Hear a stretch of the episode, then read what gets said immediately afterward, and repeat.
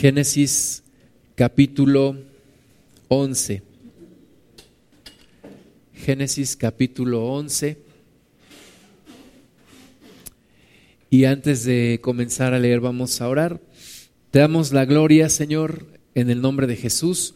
En tus manos estamos poniendo este tiempo. Háblanos, por favor, Padre, a través de tu palabra. Edifica, Señor, en nosotros lo que tú quieres hacer. Y nos abrimos a ti, a tu voz, a la voz de tu Espíritu y deshacemos toda obra del enemigo. Señor, toca nuestro corazón en esta tarde. En el nombre de Jesús. Amén. Bueno, dice Génesis capítulo 11, versículo 26. Taré vivió 70 años y engendró a Abraham, a Nacor y a Arán. ¿Verdad? Tare era un, un, hombre que vivía en un lugar que se llamaba Ur de los Caldeos, un lugar en donde había pues muchas abominaciones a Dios, había adoración de ídolos, había sacrificios humanos, había un montón de cosas que van en contra del propósito de Dios. Y entonces Dios habló a este hombre, a Tare, que tuvo tres hijos, dice que engendró a Abraham, a y Arán. Dice el versículo 27, estas son las generaciones de Taré. Taré engendró a Abraham, a y a Arán, y Arán engendró a Lot. Y murió Arán antes, de que su, antes que su padre Taré en tierra de su nacimiento en Ur de los Caldeos. Entonces, este hombre, Taré, uno de sus hijos, uno de sus tres hijos, llamado Arán, muere antes que su padre. Y esto pues es una situación muy, muy difícil, ¿verdad? Es una cuestión que, que es difícil de, de poderla soportar, de poderla vivir. Pero Dios tenía propósitos en la vida de esta familia, en la vida de Taré y en la vida de al menos uno de sus hijos que se llama Abraham. Versículo 29 dice, tomaron Abraham y Nacor para sí mujeres. El nombre de la mujer de Abraham era Saraí y el nombre de la mujer de Nacor, Milca, hija de Arán, padre de Milca y de Isca. Mas Saraí era estéril y no tenía hijo. Y tomó tarea a Abraham su hijo y a Lot, hijo de Arán, hijo de su hijo, y a Saraí, su nuera, mujer de Abraham, su hijo, y salió con ellos de Ur de los Caldeos para ir a la tierra de Canaán. Y vinieron hasta Arán y se quedaron allí. Y fueron los días de Taré 205 años y murió Taré en Arán. Y bueno, Dios tiene propósitos que rebasan a las generaciones. Dios tiene propósitos que van más allá de una generación, de una vida. Y Dios había mostrado ya su propósito en la vida de Taré, de este hombre que tuvo tres hijos y que uno de ellos murió. Y el propósito era que salieran de Ur de los Caldeos y que fueran a Canaán, a tierra de Canaán. El Ur de los Caldeos está muy cerquita ahí en lo, en lo que se conoce como Mesopotamia. Y Canaán pues era un lugar más hacia el occidente. Y dice la palabra de Dios que Taré un día salió de allí con su hijo Abraham, con su, con su nieto Lot, y fueron hacia tierra de Canaán. Pero no alcanzaron a llegar a tierra de Canaán, sino que se, se quedaron en un lugar que se llama Arán. Y ahí se quedaron, y ahí se murió Taré. Allí murió Taré, no alcanzó a llegar hasta donde él quería llegar. Pero los propósitos de Dios se, se cumplen, aunque como les decía, no en una generación, pero van más allá de una generación. Y Dios todavía tenía un propósito, dice el versículo 1 de Génesis 12, pero Jehová había dicho a Abraham, vete de tu tierra y de tu parentela y de la casa de tu padre a la tierra que te mostraré.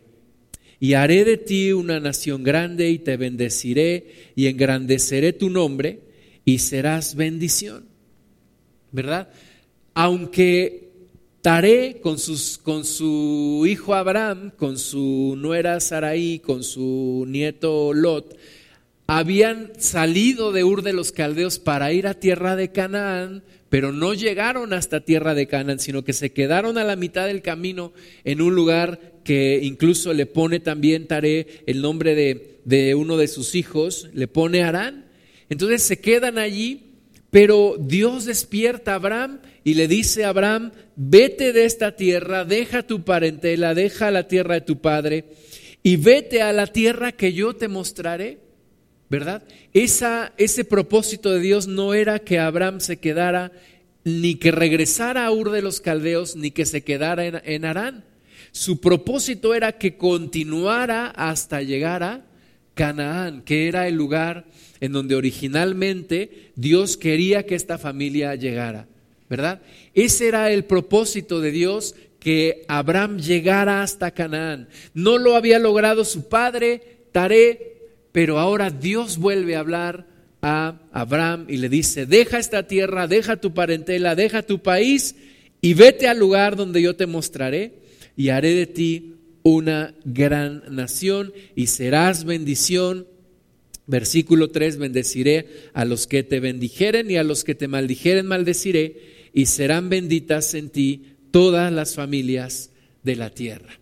Yo te quisiera preguntar, ¿qué propósitos que Dios tenía con tus padres no se cumplieron en ellos? Y Dios te está buscando a ti y te está diciendo, ese sueño que yo le di a tu padre, que yo le di a tu madre, que no lo cumplieron, que no lo alcanzaron a cumplir, ahora retómalo tú. Y ahora lo que yo tenía planeado desde la generación anterior y que tus padres no pudieron cumplir, hazlo tú. Cúmplelo. ¿Cuántos de nosotros hemos pensado que Dios tenía un propósito desde generaciones atrás, pero que por alguna razón se interrumpió y ahora Dios nos está llamando a nosotros a cumplirlo? Estaba yo viendo el acta de, nacimiento de mi papá y, uno de sus abuelos de él tiene un nombre bíblico. Bueno, mi abuelo, no le estoy mintiendo, aquí traigo el acta, por si no me creen, pero mi abuelo se llamaba Gamaliel. Y yo digo, Señor, cuando yo era niño, yo decía, qué extraño nombre que tiene mi abuelo, como Gamaliel, me sonaba como a camaleón, como muy raro ese nombre, pero yo no conocía de la Biblia, por supuesto, pero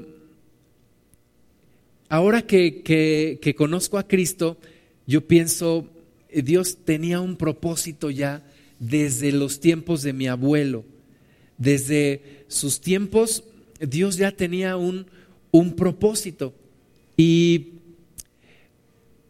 más atrás en, la vida de, mi padre, yo creo que, que Dios ya tenía un, un plan, Dios ya tenía un propósito. Y ese propósito tal vez mi abuelo lo llevó hasta un lugar, hasta donde pudo hacerlo, y mi padre lo continuó hasta otro lugar, pero ahora me toca a mí descubrir el propósito de Dios y hasta dónde me toca a mí dejarlo, porque tiene una, un plan del Señor que va de generación en generación. Amén. Mi, mi abuelo, por parte de mi mamá, fue una persona renuente al Evangelio, que nunca, nunca quiso aceptar a Cristo. Una vez yo le dije, ¿me permite orar por usted? Me dijo, no, porque aquellos que niegan a la Virgen es como si no tuvieran mamá. Entonces yo dije, ah, ya está enojado. El Señor está bien, no, pues voy a seguir orando por, por él. Y antes de morir, mm, mi abuelo cayó en cama un periodo muy largo de, de días, estuvo en cama quejándose, padeciendo, y tenía un vecino que era cristiano. Y este vecino fue, lo visitó y estando mi abuelo ya a unos días de morir, le volvió a hacer la invitación y le dijo, ¿quiere usted recibir a Cristo en su corazón? Y él dijo que sí. Y lo recibió y a los pocos días murió. Pero me enteré que la mamá de mi abuelo era cristiana y que todo el pueblo la rechazó, incluyendo a mi abuelo, por la razón de que era cristiana. Entonces yo veo hacia atrás en la familia, en mi familia, y veo que Dios ya tenía planes. Así como Dios ya tenía planes para Taré, ¿verdad? Para este hombre, y sus planes eran, deja Ur de los Caldeos, vete a Canaán, pero él no alcanzó a llegar, solamente salió de Ur de los Caldeos y se quedó en un lugar que se llamaba Arán. Pero entonces cuando él muere, Dios vuelve a, retomar el tema y le dice a Abraham, este no es tu lugar, deja este lugar, deja la tierra de tu padre, deja tu parentela, deja tu país, déjalo todo y vete a la tierra que yo te mostraré, que era Canaán, ¿verdad? Y tal vez en nosotros Dios está buscando cumplir un propósito que en nuestros padres o en nuestros antepasados no logró terminar y que quiere concluir en nosotros y que después nuestras generaciones que vienen después de nosotros también Dios tendrá un propósito en ellos. Pero nos toca hacer una parte en el eslabón de la cadena que si no se cumple ese propósito, el plan de Dios se interrumpe. Y nosotros necesitamos seguir adelante con el plan de Dios. Yo no sé si es porque me esté haciendo viejo, pero yo estoy pensando más en el futuro de mis hijos. Yo estoy pensando más en el tipo de vida que van a vivir dentro de 20, dentro de 30 años. Y yo estoy pensando en, la, en lo que se viene en los siguientes años.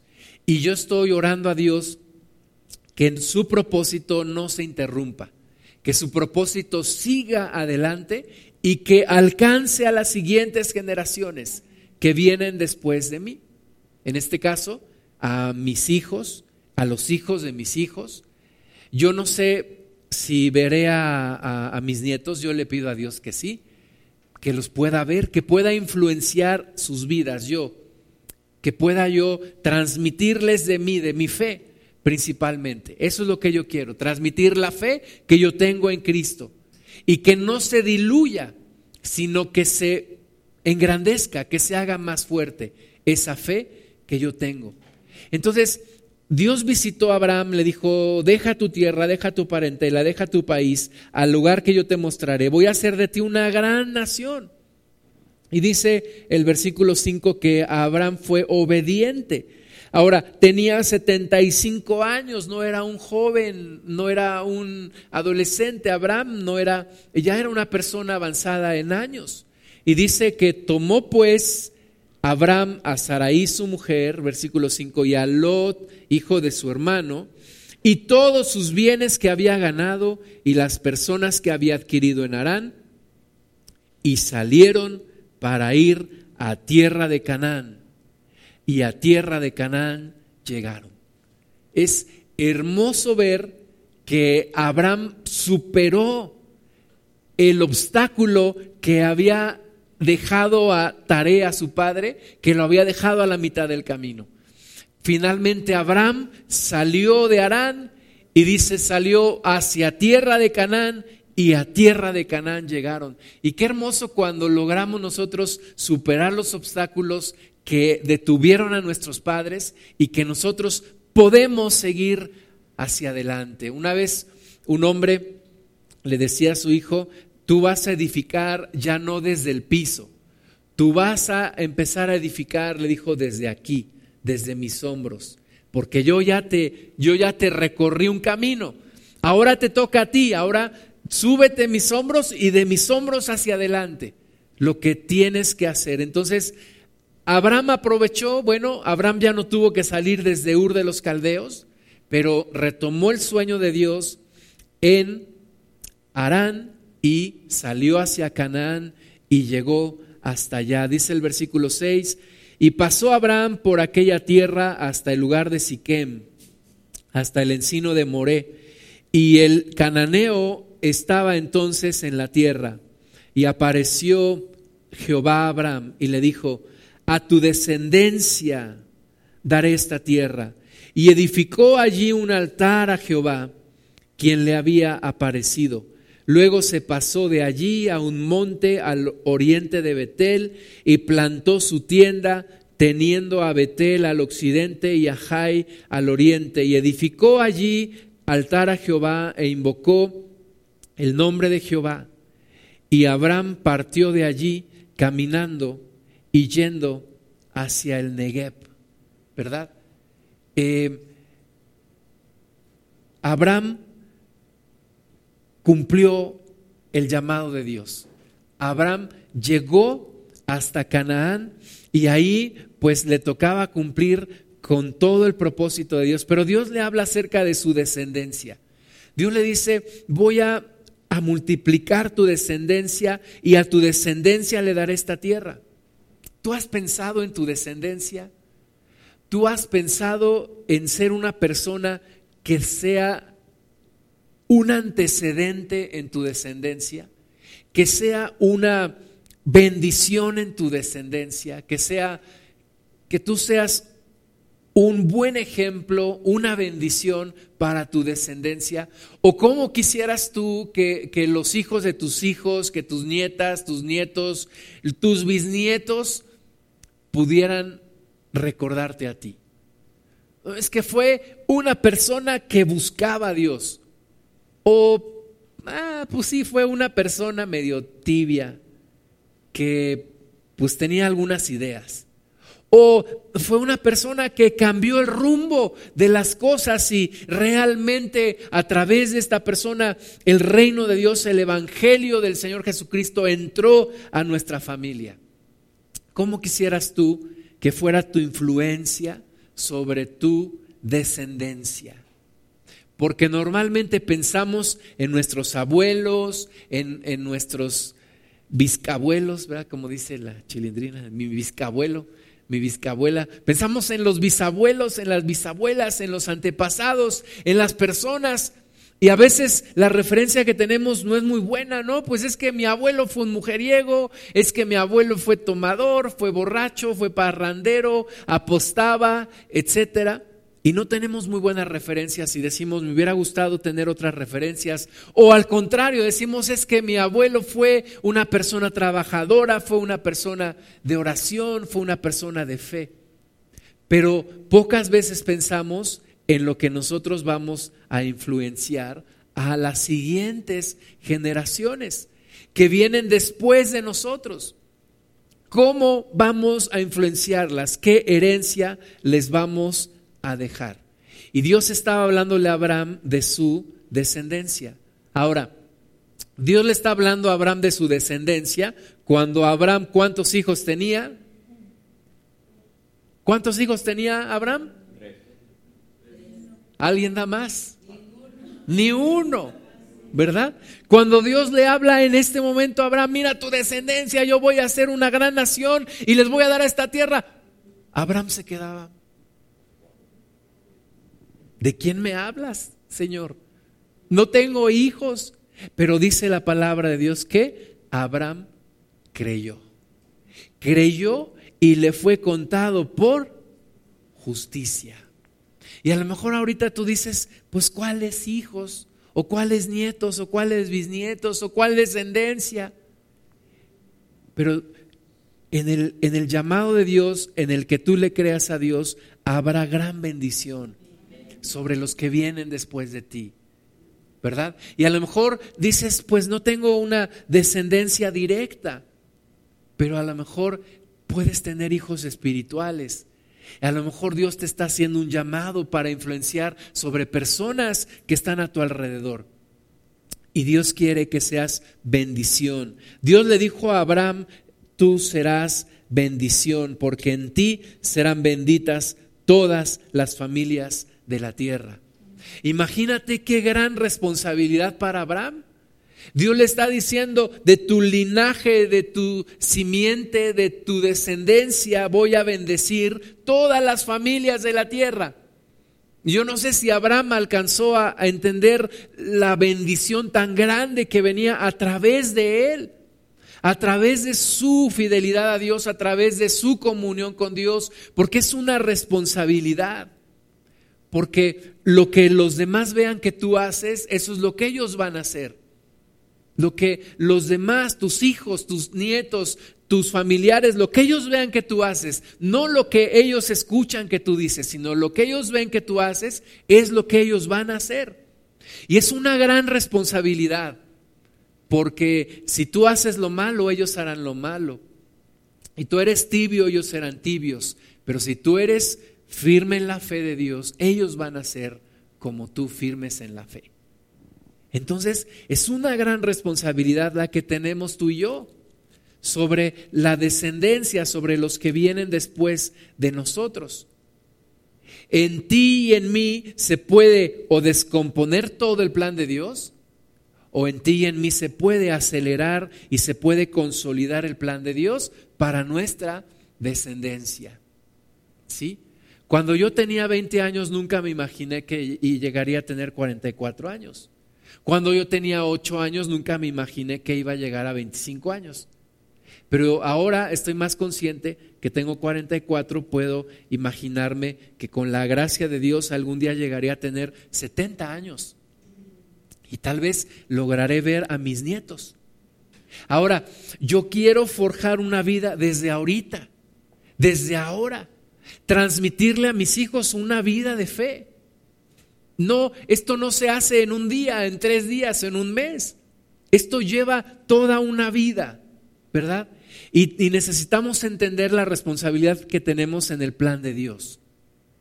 ¿Qué le vamos a dejar a nuestra descendencia? No estoy hablando de dinero, de casas. Estoy hablando de una herencia espiritual. ¿Qué le vamos a dejar a los que vienen después de nosotros? Vamos a leer un poco más Génesis 15, 1. Después de estas cosas vino la palabra de Jehová a Abraham en visión, diciendo, no temas, Abraham, yo soy tu escudo, y tu galardón será sobremanera grande. Y respondió Abraham, Señor Jehová, ¿qué me darás? Siendo así que ando sin hijo, y el mayordomo de mi casa es ese Damaseno Eliezer, ¿verdad? Abraham tenía un anhelo en su corazón. ¿Cuál era el anhelo en su corazón? tener un hijo, tener descendencia. ¿Verdad? Dios le habló a un hombre acerca de su descendencia porque era un hombre que deseaba con todo su corazón tener descendencia. Deseaba tener un hijo. Ahora, leímos allá en, en, en Génesis 11 que él había tomado a una mujer que era estéril. Y Abraham salió cuando tenía 75 años, salió de, de Arán. Y su esposa, pues yo creo que tenía más o menos la misma edad. Y Abraham anhelaba un hijo. Quería un hijo, ¿verdad? ¿Cuántos de aquí somos papás? Levanten su mano. ¿Cuántos de aquí, de los que somos papás, anhelábamos un hijo o una hija antes de que naciera? Amén. En México hay decenas de miles de niños que han sido abortados, que no han llegado a buen término, por padres que no desearon tenerles y que los desecharon antes de nacer, por mujeres y por hombres que no desearon que menospreciaron la vida de sus hijas y de sus hijos. Y sabes que hay, por otro lado, tanta gente que anhelaría tener un hijo, que desearía tener una hija, que lo anhela con todo su corazón y que no puede, no pueden tenerlo. Conocimos una pareja en Estados Unidos, allá en la congregación del hermano Gustavo Gamboa una pareja de Guanajuato. Están viviendo allá. Y cómo ellos, cuando los vimos, cómo veían a los niños. Y ahí en la conversación les preguntamos, si ustedes no tienen hijos, dijeron, no podemos tener hijos. Hemos intentado adoptar, pero no se ha podido, legalmente no nos han permitido. Entonces, ¿cuánta gente hay que anhela un hijo o una hija? ¿Y cuántos otros hay que los abortan? Los abortan. En Estados Unidos, desde principios de los años 70, el aborto es legal. Y han muerto ya millones, millones de bebés abortados. ¿Tú crees que Dios está contento con eso?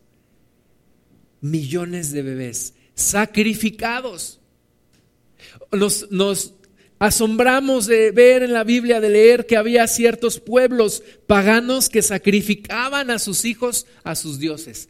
Pero hoy, en pleno siglo XXI, hay sacrificio de bebés a un Dios, al Dios del egocentrismo. Porque las familias dicen, los, los señores dicen, si tenemos ese bebé, nos echa a perder nuestros planes y yo tengo otros planes para mi vida.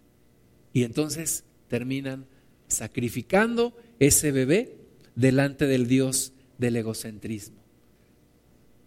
Pero Abraham anhelaba con todo su corazón un hijo.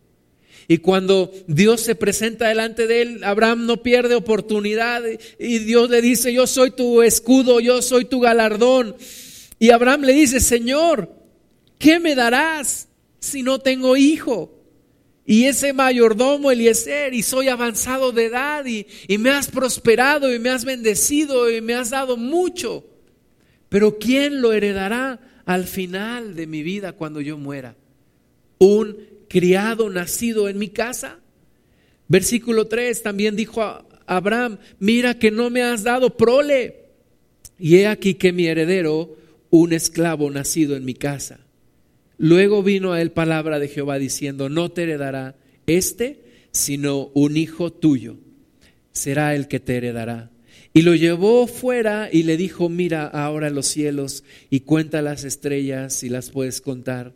Y le dijo, así será tu descendencia. Y creyó a Jehová y le fue contado por justicia. ¿Verdad? Dios le promete a Abraham, y así son las cosas de Dios. Cuando no tenía ni un hijo, Dios le promete, voy a multiplicar tu descendencia como las estrellas que ves en los cielos. Y Abraham no tenía ni un hijo y miraba su cuerpo y miraba su condición y miraba a su esposa y decía, somos avanzados de edad. Mi esposa nunca ha podido tener hijos. Pero Dios le hizo una promesa y Abraham creyó a la promesa. Y hasta que Abraham tuvo 100 años, fue cuando, fue cuando nació su, su hijo. O sea, Abraham esperó 25 años por la promesa. 25 años. 25 años de estar esperando la promesa. Pero cuanto más tarda la promesa, más se mete la visión de Dios en tu corazón, más valoras la bendición cuando ésta llega. Un día estaba platicando con Miguel López por teléfono y le estaba platicando de mis horarios de trabajo. Y decía, salgo muy temprano, en la mañana, las cuatro de la mañana, cuatro y media más tardar cinco de la mañana salgo de mi casa, me voy a trabajar, regreso en la noche, pero la verdad es que regreso ya sin ganas y lo único que quiero es dormir. Y como si del teléfono saliera un dedo así acusador, me dijo, ¿tú sabes cuánta gente anhela un hijo y no lo puede tener? ¿Tú sabes cuántas parejas quieren con todo su corazón tener un hijo. Tú tienes dos y no los estás atendiendo. Yo dije, Señor, ayúdame. Ayúdame porque yo te pedí hijos, no para tenerlos ahí en la casa. Yo te pedí hijos para disfrutarlos, para convivir, para relacionarme con ellos, para para realizarme como padre, porque cuando yo era soltero, una de las, uno de los pensamientos que me venían era acerca de mis hijos. Y yo estuve una vez en un congreso de jóvenes meses antes de casarme. Y en este congreso predicó un hermano acerca del Salmo 127. Y habló de, la, de los hijos como saeta. Y, y yo dije, Señor, yo cuando me case, quiero tener hijos y, quiero formarlos y quiero, quiero jugar fútbol con ellos y quiero jugar y quiero disfrutarlos y quiero comerme un helado con ellos y quiero... Pero después cuando ya los tuve y, y siguió mi trabajo, me di cuenta que los estaba descuidando mucho. Y cuando mis, cuando mis hijos eran más pequeños, aquí tengo un, les traje un cuadro que yo colgué en mi estudio. Mi hijo tendría como cinco años, tal vez mi hija como tres. Y me encontré un, un poema, un escrito que alguien hizo, que dice, se llama Es difícil para un padre. Y dice, es difícil para un padre cuando su hijo crece, cuando ya no juega ni corre como un cachorro. Es difícil para un padre cuando su hijo crece, cuando ya no lo cubre en su cama abrazándolo cuando hace frío es difícil para un padre cuando su hijo crece, cuando él ya no juega más en el equipo de fútbol ni de béisbol, cuando ya no pasan por la tierra esperando encontrar una tortuga o una rana, cuando ya no corren por el pasto que les llega hasta las rodillas ni se ruedan en las hojas frescas que caen de los árboles.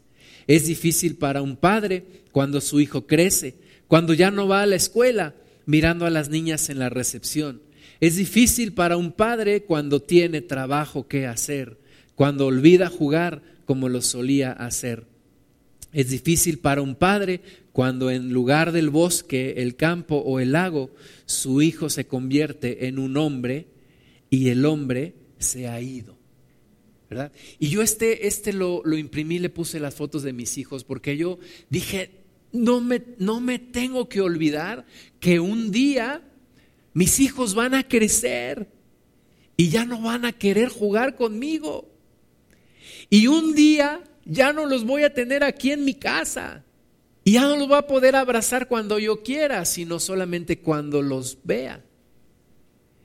Y es difícil. Entonces yo dije, no me voy a olvidar de esto, lo voy a poner allí donde yo lo vea para aprovechar el tiempo, para disfrutar a mis hijos. ¿Verdad? Y hoy en día extraño los días cuando yo le ganaba a mi hijo a jugar fútbol. Le ganaba bien fácil. Corría más que él. Y entonces le ganaba. Ahora ya no. Ahora me reta un partido de básquetbol. No se lo he concedido, pero yo creo que todavía no me gana, pero vamos a ver. Pero los hijos crecen y los hijos se van. Y a veces desaprovechamos una oportunidad que se da una sola vez en la vida, la oportunidad de convivir con nuestros hijos. Y Abraham pedía a Dios un hijo. Ahora los, los gringos hay una, una palabra que ellos, que ellos usan para describir un segmento del mercado que, que está creciendo mucho. La mercadotecnia los está estudiando muy bien porque tienen comportamiento especial. Son los que llaman ellos los DINK, D-I-N-K, en inglés Double Income, No Kids. Es decir, los matrimonios que ambos trabajan y no tienen hijos. Está creciendo muchísimo, muchísimo. Y yo tengo una idea que a lo mejor alguien me dice que es equivocada, pero yo creo que si yo me caso es para tener hijos, no para tener perros, no para tener gatos. Si yo me caso es para tener hijos. Y hoy en día mucha gente se está casando y no tienen hijos. Bueno, algunos ya no se quieren casar y algunos otros se casan y no quieren tener hijos. Entonces, ¿para qué te casas? Yo entiendo a, aquellas personas que por una imposibilidad física carecen de hijos, pero, pero Ahora, este, este, esta moda de, de, casarse o de juntarse y no tener hijos y decir, vamos a juntar nuestros ingresos, tú trabajas, yo trabajo, nos vamos a viajar por todo el mundo, nos llenamos de mascotas para tener a alguien a quien cuidar y no tener cargo de conciencia y andamos por todos los lugares. Y yo pienso, entonces, ¿para qué casarse? Yo cuando al, al, al año de que ya estábamos casados, mi esposa y yo, yo ya veía a los niños y yo decía, se me hacía agua la boca, ¿verdad? Decía, yo quiero un niño. Y yo le decía a mi esposa, ya vamos a tener un niño. No, todavía no me siento preparada.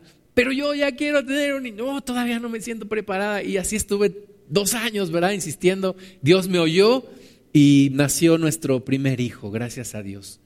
Pero es una bendición, es una bendición tener hijos. Abraham le pedía a Dios, dame un hijo, Señor, dame un hijo. El cumplimiento de tus propósitos, Dios, se va a hacer cuando me des descendencia. Ahora, no fue idea de Abraham, fue idea de Dios. Dios quería descendencia para ese hombre. ¿Para qué? Para perpetuar su pacto con la humanidad. Dios quiere descendencia tuya, ¿para qué? Para continuar su pacto con la humanidad, para seguir bendiciendo, ¿verdad?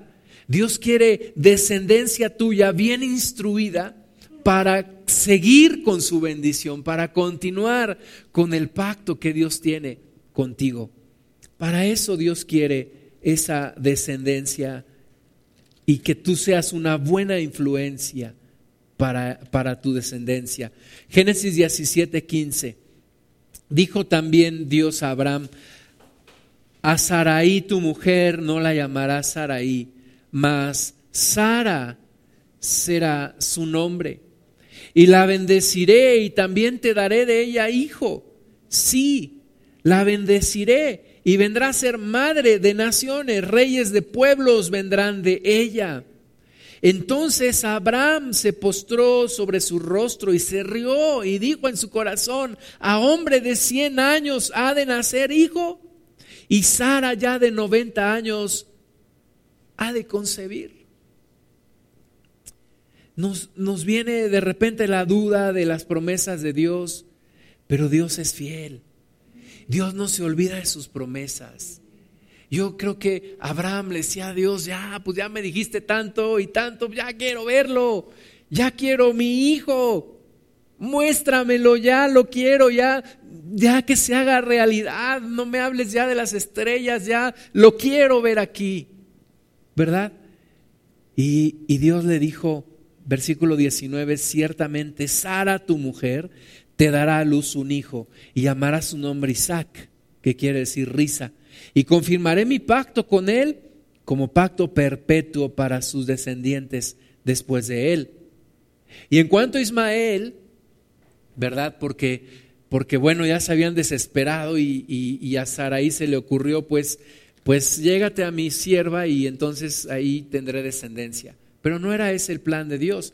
Y, a Ismael le dijo también, te he oído y, he aquí le bendeciré y le haré fructificar y multiplicar mucho en gran manera. Doce príncipes engendrará y haré de él una gran nación. Mas yo estableceré mi pacto con Isaac, el que Sara te dará luz por este tiempo, el año que viene. Y era Abraham de 99 años. Y en el siguiente año llegó la promesa llegó Isaac. Ahora, ¿por qué Dios buscó a un hombre como Abraham para continuar su pacto?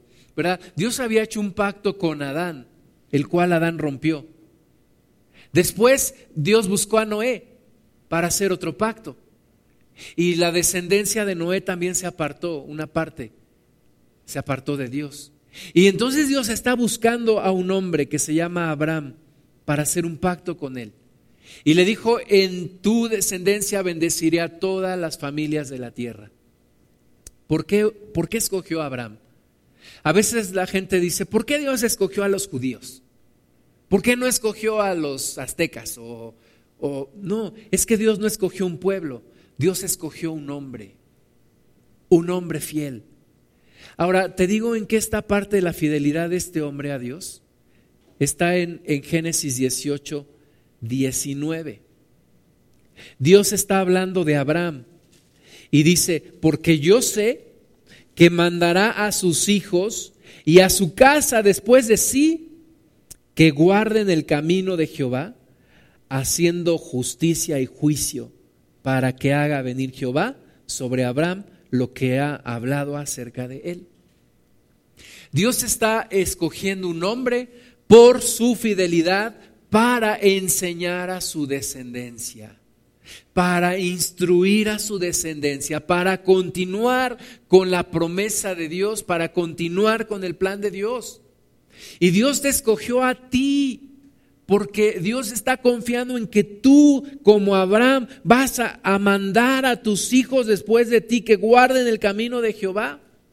Dios está confiando en que tú vas a instruir a tu descendencia en que tú no los vas a dejar apartarse de Dios, en que tú no los vas a dejar que hagan el Halloween y que se vayan a los antros y que hagan cuanta cosa les parezca. No, Dios está confiando en que tú los vas a instruir en el camino de Dios. Esa es la responsabilidad que Dios está poniendo sobre tus espaldas. Depende de ti, depende de ti. Nosotros a veces le decimos, Señor, ay, mis hijos, no como la llorona, ¿verdad? Pero, ay, mis hijos, Señor, mis hijos que, que se acerquen a ti, Señor. Y Dios nos, nos la regresa a nosotros, nos dice, de ti depende, de ti depende, de tus oraciones, de tu testimonio, de que tú los involucres, de que tú los motives, de que tú los ames, de que tú los instruyas, de que tú te metas en sus vidas. Hoy en día estamos viviendo la desintegración de las familias, ¿verdad? Los hijos andan por quién sabe dónde, los papás por quién sabe dónde, los papás haciendo su carrera, buscando una mejor, un mejor salario, buscando hacer cosas, y los hijos creciendo solos. ¿Y cómo, cómo se quitan la culpa a los papás de eso? Pues comprándole todo lo que el chamaco quiera. Le compran todo, le compran un carro, le compran lo que sea. Y esa no es la solución. Lo que Dios quiere es que te metas en la vida de tus hijos. Literalmente, que te metas en sus vidas. Que los formes, que los transformes, que los inspires, que los animes, que los exhortes, que los corrijas, todo. Oye, pero es que ya mis hijos no están pequeños, no importa, no importa. No sabes tú cuánto se anima uno. Yo tengo 44 años y cuánto me anima a mí tener un papá que me, que me conoce, que me pregunta, que está allí para animarme. Y no soy un niño. Y yo creo que a toda persona le, le ayuda tener el respaldo de su padre, tener el ánimo de su padre, de su madre estar allí, que te diga, yo estoy aquí, yo, ¿cómo estás? Estoy orando por ti. Mira, te quiero compartir este versículo de la Biblia. Mira, no hagas esto. Mira, yo te recomiendo. Mira, yo cuando tenía tu edad. Y hablar con los hijos. No importa la edad. No importa la edad que ellos tengan. No importa la edad que tú tengas. Es de bendición. Tenemos que meternos en la vida de nuestros hijos. Tenemos que estar con ellos. Gran parte de los problemas que tenemos actualmente es porque los papás no se meten en la vida de sus hijos. Ay, haz como tú quieras, ay, haz como Dios te da a entender. Y no es como Dios le da a entender, es como su vida le da a entender. Y hoy en día es un relajo esta sociedad, porque porque la gente que debería tener el, gobierno de esta sociedad no lo está teniendo. No estoy hablando de los políticos, estoy hablando de los padres responsables, ¿verdad? No te canses de tus hijos. Eh, la, peor respuesta que, que, yo, me acuerdo que yo escuché alguna vez de mis padres cuando era niño, cuando me decían, pues haz lo que quieras. Eso para mí era, no me digas eso. No me digas eso porque entonces quiere decir que ya no te interesa.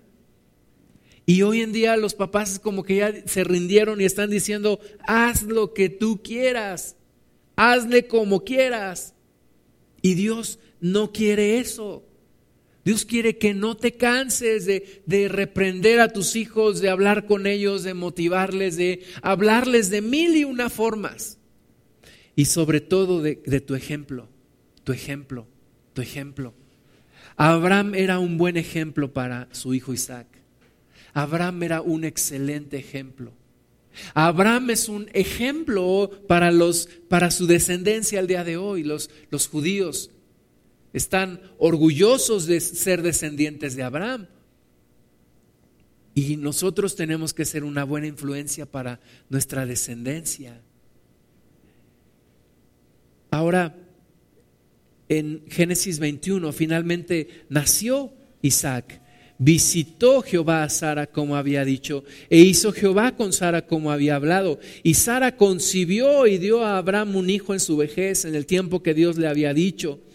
Y llamó a Abraham el nombre de su hijo que le nació, que le dio a luz Sara, Isaac. Y circuncidó a Abraham a su hijo Isaac de ocho días, como Dios le había mandado. Y era Abraham de cien años cuando nació Isaac, su hijo. Entonces dijo Sara, Dios me ha hecho reír, y cualquiera que lo oyere se reirá conmigo. Y añadió quien dijera, perdón, quien dijera a Abraham que Sara había de dar de mamar a hijos, pues le he dado un hijo en su vejez. Y se cumple la promesa de Dios, la gran bendición de tener un hijo. ¿Para qué? ¿Para qué quieres? ¿Para qué quisiste tener hijos? Te pregunto a ti, no me tienes que responder, más bien respóndete tú, ¿para qué quisiste tener hijos? O es como aquel aquella niña que le pregunta a, sus papás, ¿por qué te casaste con mi mamá, papá? Por tu culpa, escuincla, ¿verdad? Espero que no, ¿verdad? Pero ¿para qué tuviste hijos? Un día un, el rector de la universidad donde yo trabajo nos dijo, ustedes estábamos en una reunión de padres y nos dijo, sus hijos no les pidieron a ustedes venir a este mundo. Es una gran verdad, ¿verdad? Todos sabemos eso. Ustedes son los que desearon traerlos a este mundo. Entonces nos dijo, no te desentiendas de ellos. Si ellos no te lo pidieron, tú los trajiste a este mundo. Entonces no te puedes desentender de ellos. No los puedes abandonar, no los puedes dejar. ¿Verdad? Dios le, compartió a Abraham su sueño. Dios le dijo a Abraham, este es mi sueño, tu descendencia como las estrellas de los cielos y como la arena a la orilla del mar. Y Abraham dijo, yo le entro, Señor, yo quiero. Y ya después no era nada más Dios el que le decía, Abraham también le recordaba, Señor, acuérdate de la promesa y mi hijo y no veo claro, Señor, y veo aquí un criado que ya como que ya quiere que yo me muera porque ya quiere heredar todo, Señor, acuérdate. Y, Dios le dice, sí, mi promesa es, y llegado el tiempo, y a los 100 años viene la bendición. Ahora, ¿para qué? Ahora, ¿para qué? ¿Para qué quieres tener hijos? ¿Para qué quisiste tener hijos? Para abandonarlos, para que te amargues la vida, para que te enojes con ellos, para que digas, es que nunca vas a poder ser como yo. ¿Para qué? ¿Para qué? ¿Y para qué Dios te los dio? ¿Por qué Dios te escuchó a ti y no escuchó a, tal vez a otra persona? ¿Por qué Dios te dio a ti hijos? Hay una gran responsabilidad. Y de nuevo, nunca dejaremos de ser padres. Los que somos padres, nunca dejaremos de ser padres. Y el compromiso es de por vida. Compromiso es de por vida. No nada de que ya se fue, ya, no. El compromiso es de por vida. ¿Y qué es lo que Dios quiere que yo haga? Y hasta dónde debo llegar y cómo debo de hablar y qué le debo de decir y qué le debo de aconsejar y cómo me acerco a él o a ella. Hay padres que, interrumpieron su relación con sus hijos y ahora no saben cómo volver a, a entablar esa relación. Pues pregúntale a Dios, porque Dios quiere que reestablezcas esa relación. Ahora, no confundir no confundir, tus hijos no deben de tomar el lugar de Dios.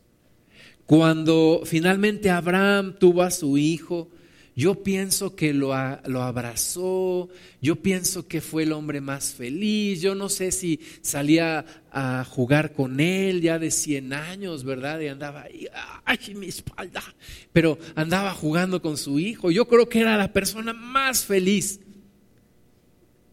pero nunca tomó el lugar de Dios. Yo cuando, cuando nació mi hijo, yo estaba, yo no, yo, yo estaba como en un sueño. Yo fui porque lo llevaron ahí a la, a la incubadora y yo cuando yo vi a mi hijo nacer, cuando él salió, yo vi su cara, yo vi sus ojos y, y cuando lo sacaron me lo dieron a cargar y ahí estaba yo cargándolo y ya me lo quitaron para lavarlo y todo y se lo llevaron a la incubadora y yo me subí y lo vi allí, Señor, no me lo vayan a cambiar, Dios, y ahí estaba yo orando y ahí estaba. Cuando nació mi niña, yo vi, fue cesárea y yo vi cómo la sacaron y, y cómo también me la entregaron para cargarla y, y es una bendición tan grande, tan grande. Pero ahora, ¿para qué? ¿Qué sigue después de eso? ¿Qué sigue? ¿Y tomarán el lugar de Dios? ¿Mis hijos lograrán tomar el lugar de Dios? ¿Desplazarán el lugar que, que, yo le, que yo le di a Dios? ¿Ahora mis hijos desplazarán ese lugar? ¿Serán más importantes mis hijos que mi Dios? ¿Verdad? Yo quiero decirte que hay gente para la que sí, tus hijos llegan a ser más importantes que Dios. Y es muy común. Una vez yo tenía un amigo, yo ya era cristiano, y yo le dije a mi amigo, eh, empezábamos a, a, platicar mi esposa y yo, éramos amigos, y después nos hicimos novios, y mi amigo me dio un consejo. Me dijo, no, no se te vaya a ocurrir decirle que tú amas a Dios más que a ella. Le dije, ¿por qué si así es? No, no se lo digas. Me dijo, no se lo digas. Porque entonces ella se va a sentir en un segundo lugar y, eso no le gusta a las mujeres. Yo le dije, pues se lo tengo que decir porque es la verdad. Ahora, el que yo ame a Dios más que a mi esposa no me hace una peor persona, me hace una mejor persona. Porque por amor a Dios no le voy a faltar a mi esposa. Porque yo, aunque el, que, el hecho de que ame más a Dios que a mis hijos no quiere decir que voy a maltratar a mis hijos. Al contrario, porque yo amo más a Dios, le voy, le voy a echar muchas ganas para bendecir a mis hijos. Y hay veces cuando yo maltrato a mis hijos, obviamente no les pego de eso, ¿no? Hablo de maltratarlos con, con las palabras. Y yo he sentido el regaño de Dios que Dios me dice, a ver, mi estimado, a ver, hijo mío, eso no es así. Entonces, el que yo ame a Dios más que a mi esposa y el que yo ame a Dios más que a mis hijos, me hace ser un mejor esposo y me hace ser un mejor padre. Y Dios probó a Abraham en esto. Génesis 22, 1 aconteció después de estas cosas que probó Dios a Abraham y le dijo Abraham, y él respondió, heme aquí. Y dijo, toma ahora tu hijo, tu único, Isaac, a quien amas, y vete a tierra de Moria, y ofrécelo allí en holocausto sobre uno de los montes que yo te diré. Imagínate que, que cuando nace mi hijo mayor, yo hubiera dicho, qué padre, tengo un hijo, siempre quise tener un hijo. ay Señor, mira el domingo, perdóname, este domingo no voy a la congregación, me lo voy a llevar al parque. Tú sabes mi corazón, Señor. Pero es que el parque, el único día que se pone tan bonito es el domingo. Imagínate que mi hijo va creciendo y entonces lo meto a un equipo de fútbol y le digo a Dios, perdóname Señor, los partidos son en domingo. Pero tú me diste un hijo y lo tengo que cuidar. Y entonces le digo al pastor, pastor, perdóneme, pero los, mi hijo está en un torneo y es bueno para jugar el chamaco. Salió bueno, no como yo. Entonces, perdóneme, pastor, este domingo no voy a poder ir a la iglesia. Y mi hijo sigue creciendo y entonces lo meto al karate.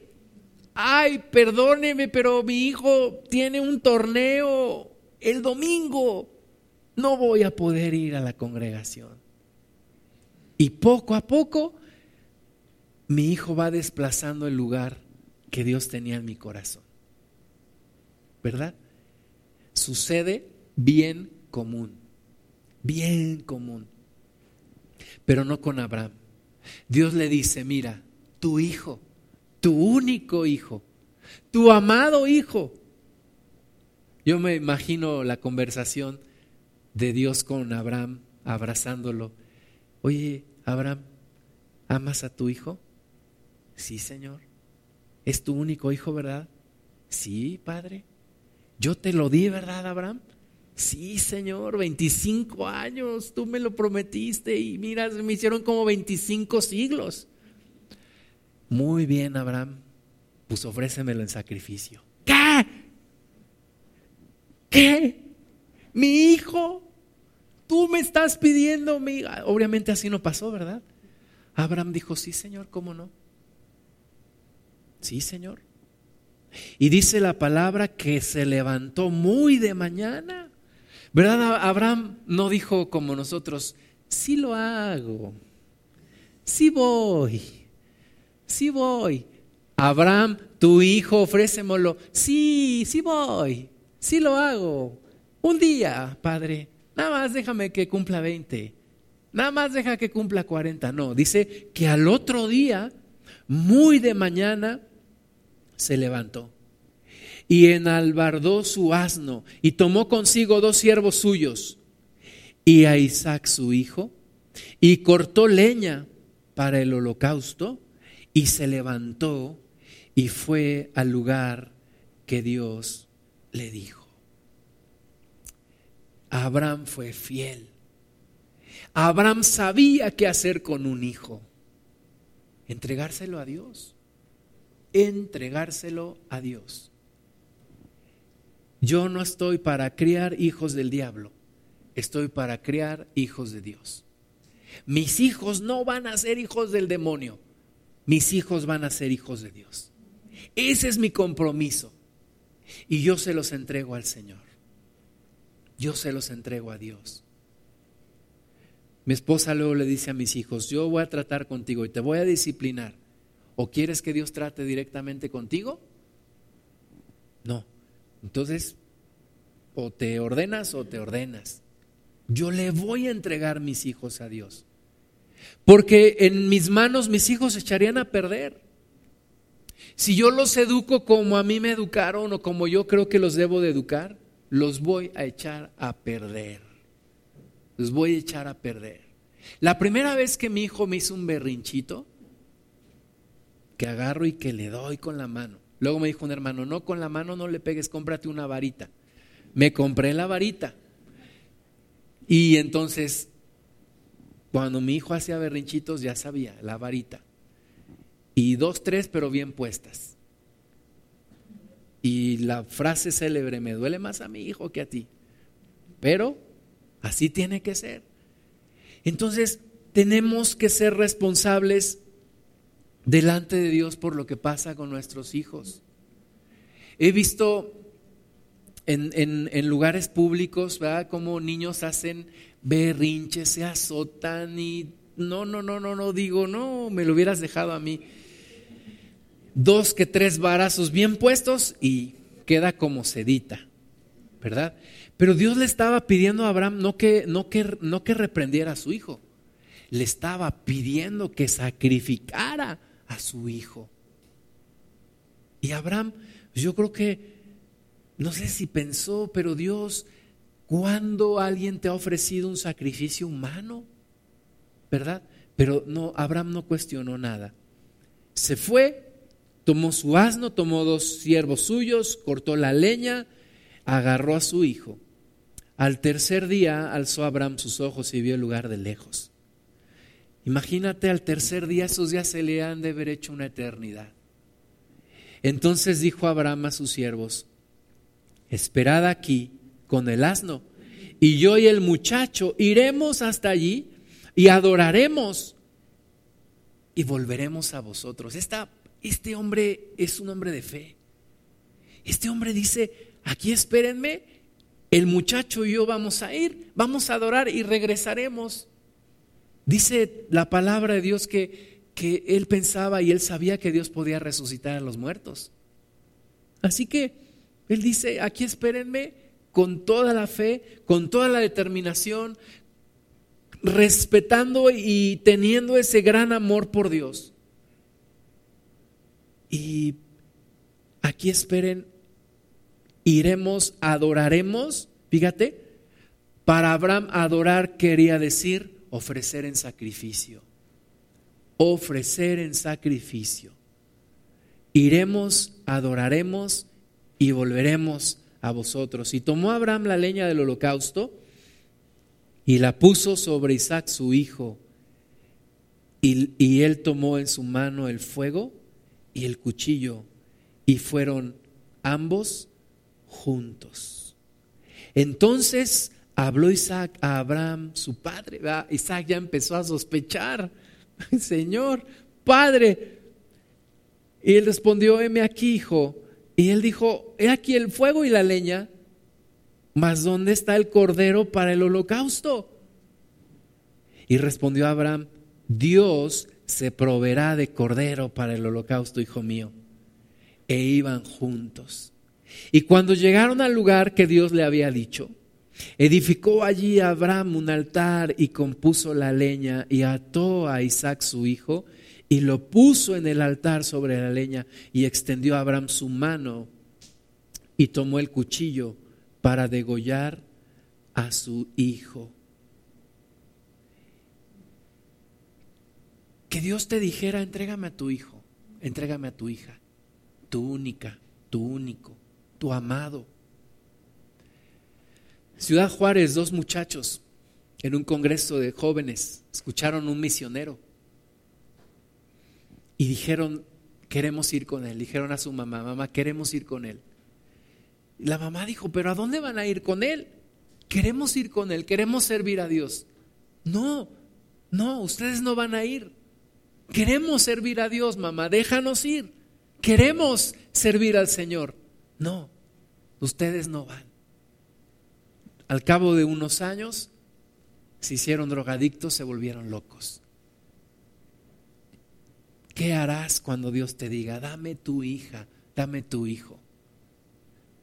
Dice la palabra de Dios que nuestro sacrificio es un sacrificio en ofrenda agradable, un sacrificio santo, un sacrificio vivo, presentar nuestras vidas delante del Señor.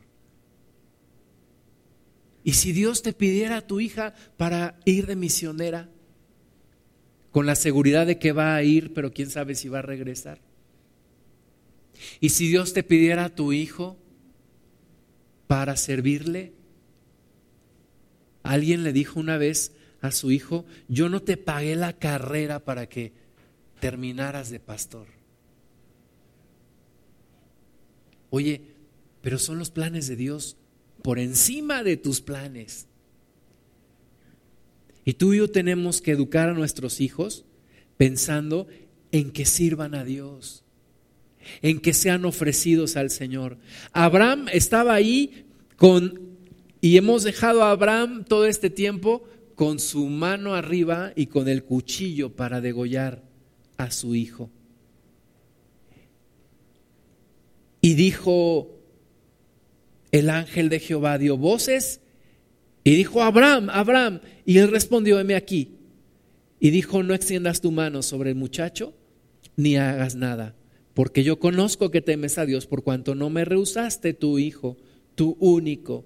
Entonces alzó Abraham sus ojos y miró, y he aquí a sus espaldas un carnero trabado en un zarzal por sus cuernos. Y fue Abraham y tomó el carnero y lo ofreció en holocausto en lugar de su hijo. Y llamó a Abraham el nombre de aquel lugar, Jehová proveerá. Jehová gire. Hoy nosotros decimos Jehová proveerá, pero sabes, Jehová se proveyó de un cordero para el holocausto, que fue su propio hijo. Dios no pudo decir como Abraham. Dios no pudo quitar a su hijo para que no fuera sacrificado. Dios sí entregó a su hijo y sí fue sacrificado por nosotros. Entonces, ¿para qué quiero descendencia, Dios? ¿Para qué? Para que te sirva. ¿Cuál es mi compromiso? Enseñarle la fe. Enseñarle con el ejemplo. Dedicarme a que te sirva, a que sea una persona de fe. Entregarme con todo mi esfuerzo, con todo mi corazón, en cuerpo y alma, entregarme para que Él te sirva a ti. Ese debe ser nuestro compromiso. Que nuestra descendencia le sirva a Dios. Que nuestra descendencia continúe con la fe. Ese debe de ser nuestro compromiso. Más que dejarles una herencia económica, está bien, lo que podamos hacer está bien, está perfecto. Pero más importante aún es la, eh, herencia espiritual. Dejarles una fe, heredarles una fe.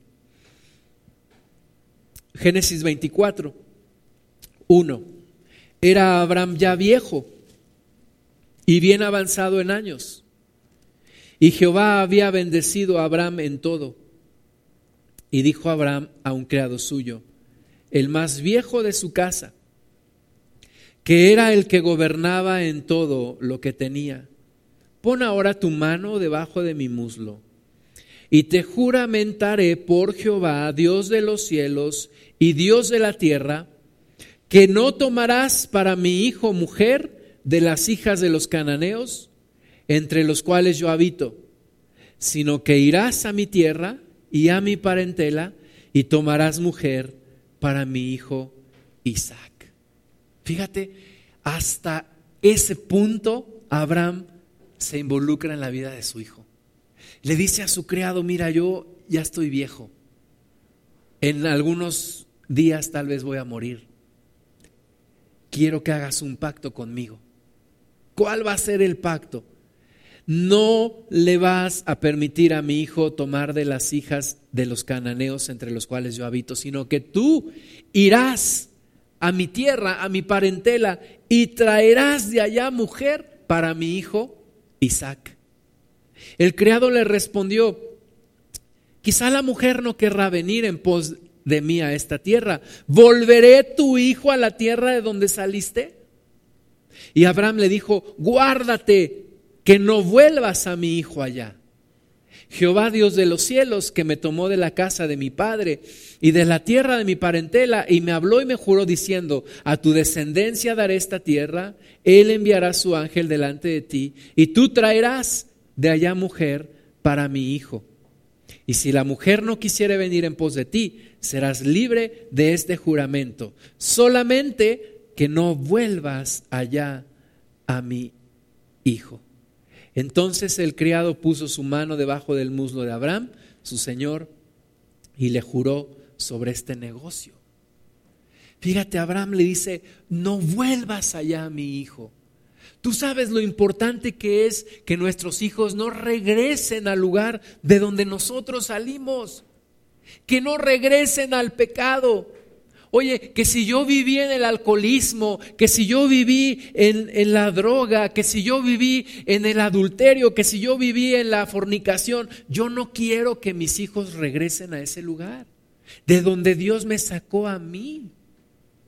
Que no regresen a ese lugar, sino que continúe la obra de Dios en sus vidas. Entonces Abraham le dice, ni vas a tomar mujer cananea, ni lo vas a regresar, sino que Dios te hará prosperar y de allá, de mis parientes, vas a tomar una doncella y la vas a traer para que sea esposa de mi, de mi hijo Isaac.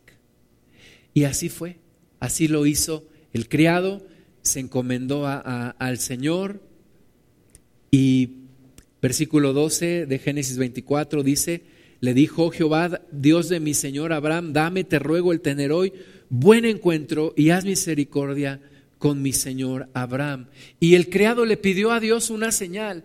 Le dijo, Señor, aquí estoy en, en medio de, enfrente de este pozo de agua donde las doncellas vienen a sacar agua de este pozo.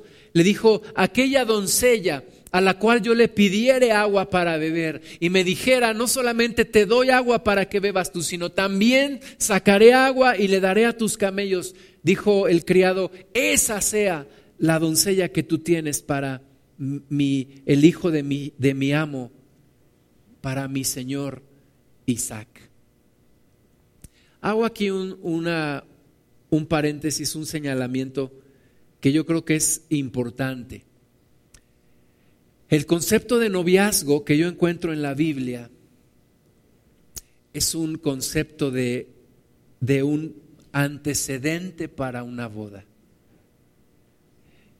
Yo hoy en día veo que los niños de primaria tienen novia. Ahora sí como dicen, no manches. ¿Para qué quieren novia un niño de primaria? Es que ya está grande mi hijo. Ah, sí, ya puede tener novia. Ah, sí, ¿cuántos años tiene? Tiene 12. Oh, no inventes, ya está súper grande, súper maduro. Sí, ya tiene que tener novia. No. Y perdónenme, pero discúlpenme. Yo no estoy de acuerdo con esos noviazgos. Yo no estoy de acuerdo con noviazgos en donde nada más son para andar de calenturientos. Yo no estoy de acuerdo. Es que me siento solo. Pues consíguete un libro, es la mejor compañía. Es que quiero platicar con alguien, ora, platica con Dios. Yo no estoy de acuerdo en los noviazgos que no sean para ya estar en una posición de casarse. Y mi esposa y yo estamos lidiando con nuestros hijos. No pueden tener novia, no pueden tener novio. ¿Hasta qué edad? Ya hablaremos después, pero por el momento no. No. Es que es que yo quiero tener un noviazgo de muchos años y luego casarme. En mi experiencia, los noviazgos de muchos años no funcionan. Lo he visto, no lo viví yo, pero lo he visto. Y las personas que duran mucho tiempo de novios terminan teniendo relaciones sexuales antes de casarse. Entonces, es que yo soy diferente, no. Es que no confías en mí. Confío en ti, pero en tus hormonas no. Y hay que tener mucho cuidado. Isaac tenía 40 años. Pero tampoco te estoy diciendo que tus hijos no pueden tener novio hasta los 40 años. Pero Isaac tenía 40 años cuando se casó. ¿Sí? Yo, mi experiencia personal, yo no tuve novia sino hasta los veintitantos años. Y yo le doy gracias a Dios el día de hoy que nunca antes de esa edad tuve novia, porque seguro estoy que hubiera terminado en relaciones sexuales, porque me conozco y sé lo que hay en mí. Y le doy gracias a Dios porque no me permitió. Parte por mi inseguridad, pero gracias a Dios por, por ello. Y tuve una novia y después de ella una segunda, que es mi esposa. Y no fue un noviazgo de tres años, fue un noviazgo de once meses. Entonces, papás, una parte importante es la relación emocional, sentimental de tus hijos.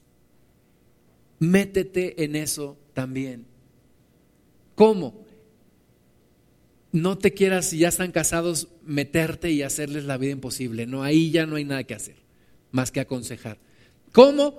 Ora, aconseja. No noviazgos. ¿Para qué? Si ya estás en posición de casarte, está bien. Está bien. Pero si no, mejor resérvate, cuídate. Puedes salir con tus amigas, puedes salir con tus amigos, sí. Puedes tener una amistad, sí. Pero guárdate, guárdate. Resérvate para la persona con la que te vas a casar. Hoy en día, ¿verdad? muchos jóvenes, muchas jovencitas tienen noviazgos y hoy en día sabemos, sabemos, el noviazgo es para tener relaciones sexuales, lo sabemos. Yo, yo nací de noche, pero no nací anoche. Noviazgos son para tener relaciones sexuales. Y eso va en contra del propósito de Dios. Entonces, cuida tus, tus hijas, cuida tus hijos. Métete en esa área también. Ponte a orar, ponte a aconsejar. Una persona, un novio incorrecto, una novia incorrecta puede echar a perder todo el plan de Dios en la vida de tus hijos. Lo puede echar a perder. Yo he visto personas que se casan con la persona incorrecta, con un inconverso, con una inconversa, y terminan apartándose de Dios y algunos que quieren y, quieren regresar, pero es un obstáculo tan grande, es una lucha tan grande que no, que no pueden. Cuida tu descendencia. Fue esta, esta historia aquí, Génesis 24, se la deberíamos de leer todos los papás a nuestros hijos. Dios tiene una persona para tus hijas y para tus hijos. Dios tiene una persona que Él escogió. Dios ya sabía quién iba a ser la esposa de Isaac. Y Dios ya sabía quién iba a ser el esposo de Rebeca. Cuando llegó el momento, el criado fue, se encomendó al Señor. Llegó la doncella, dice que era una, una mujer hermosa que viene a sacar agua el criado le dice, dame de beber, por favor. La mujer le dice, no solamente a ti, sino también sacaré agua para tus camellos. El criado se queda sorprendido. Dios, no puede ser lo mismo que yo te he pedido. Ahora sí que pellizcame para ver que no estoy soñando, Señor. Y dice, wow. Y le dice a Rebeca, ¿de quién eres hija?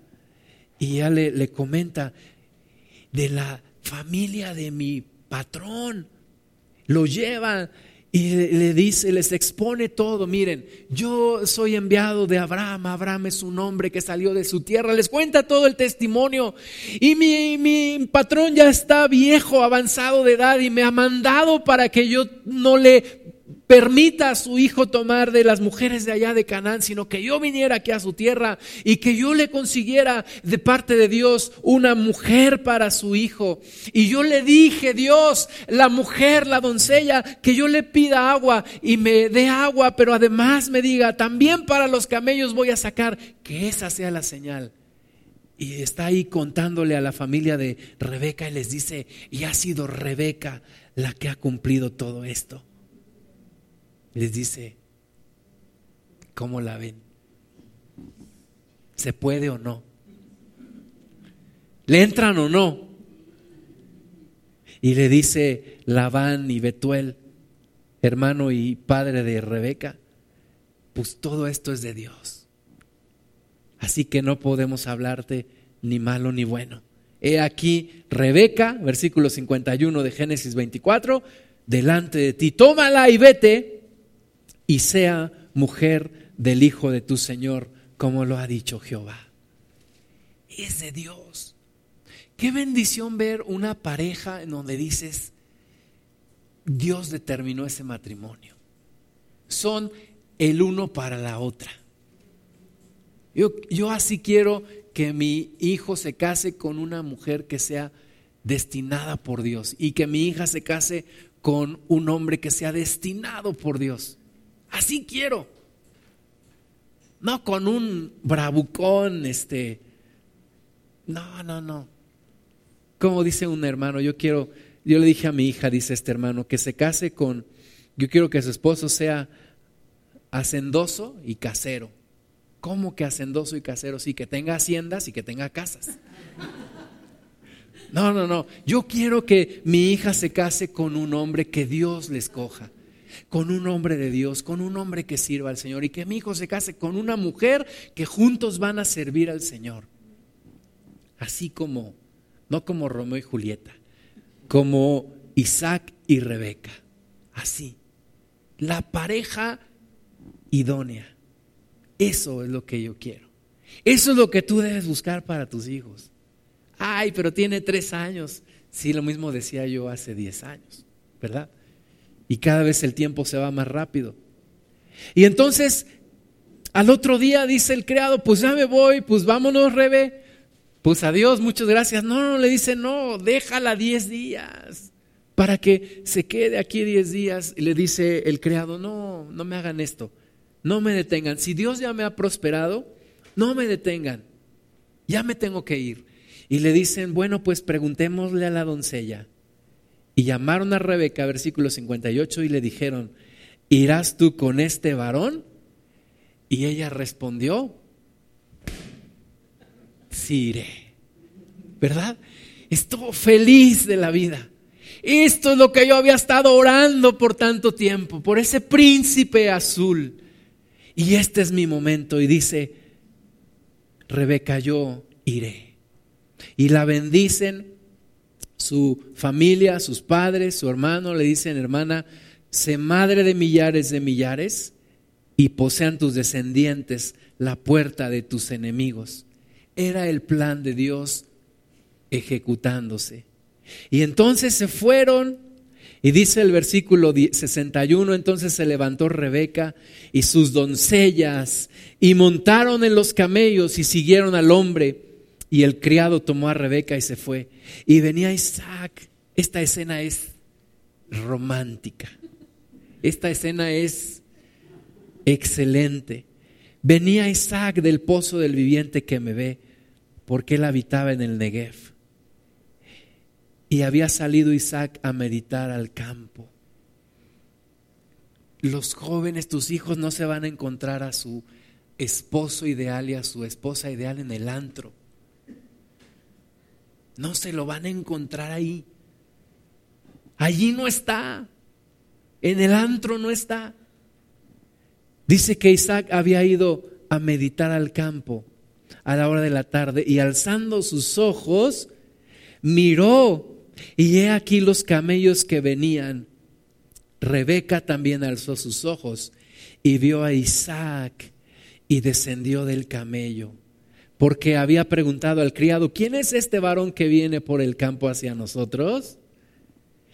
Y el criado había respondido, este es mi señor. Ella entonces tomó el velo y se cubrió. Entonces el criado contó a Isaac todo lo que había hecho. Isaac, le dijo, chócalas, mi estimado. Lo hiciste, lo hiciste. 67, y la trajo Isaac a la tienda de su madre Sara y tomó a Rebeca por mujer y la amó y se consoló Isaac después de la muerte de su madre. Qué hermosa historia. Así se cumplen los sueños de Dios y así van de generación en generación. Oremos por la virginidad de nuestros hijos. Oremos porque lleguen vírgenes a su matrimonio. Oremos porque escojan la persona indicada. No el primer bravucón, sopenco, que quiere nada más su cuerpo.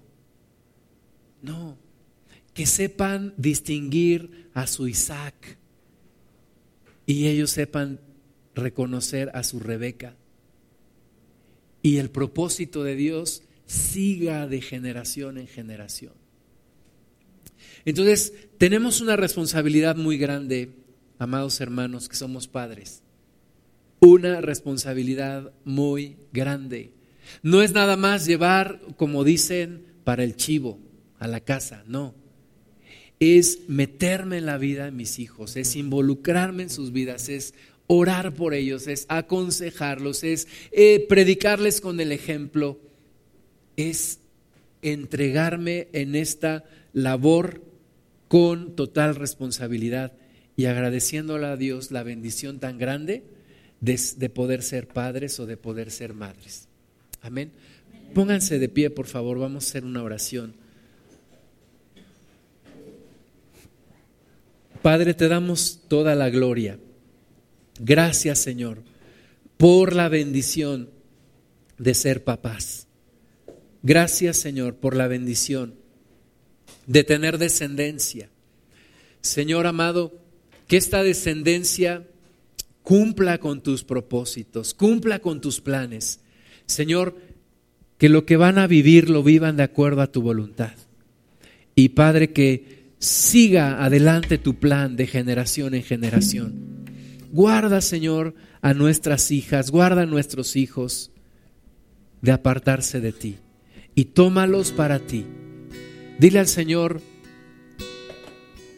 tú me estás pidiendo a mi hija, tú me estás pidiendo a mi hijo, como se lo pediste a Abraham. Y yo te digo que te lo entrego, Señor, que te la entrego. Te entrego a mi hija, te entrego a mi hijo, para que tu nombre sea glorificado. Señor, los planes que tú tienes para ellos se cumplan y nadie, nadie los impida en el nombre de Jesús. Los sueños que tú quieres que ellos sueñen, nadie los interrumpa en el nombre de Jesús. Y Señor, que seamos los padres un instrumento para inspirar una vida de fe, una vida de entrega, una vida de intimidad contigo, Señor. Que no seamos tropiezo. Dile al Señor, yo me comprometo delante de ti a ser ejemplo para mis hijos. Como dice tu palabra, a educarlos en disciplina y amonestación del Señor a no causarles ira, a no maltratarlos, a no abandonarlos, a no darles libertinaje, a no consentirlos a hacer lo malo. Yo me comprometo delante de ti y te pido que me ayudes, Señor, en esta misión tan importante, a formarles una fe inquebrantable, una fe en Cristo, una comunión, Señor. Los entregamos a ti, aléjalos, por favor, Señor, del lobo rapaz. Aléjalos, Padre, por favor, de personas que malintencionadas vienen, guiadas por el diablo, para apartarlos de tu camino. Aléjalos, mi Señor y siempre esté en nuestras oraciones como un escudo, como una muralla alrededor suyo. Y sea tu palabra lámpara a sus pies, Señor. Y pongas discernimiento y pongas tu Espíritu Santo en ellos para siempre seguirte a ti, Señor. En el nombre de Jesús. Y oramos por tantos jóvenes y tantas jovencitas que en estos días crecen solos encuentren a alguien que les hable de ti y que se comprometa a disipularles, a encaminarles por tu buen camino, Señor. Gracias te damos, amado Padre, en el nombre de Cristo Jesús. Amén. Vamos a alabar a nuestro Dios.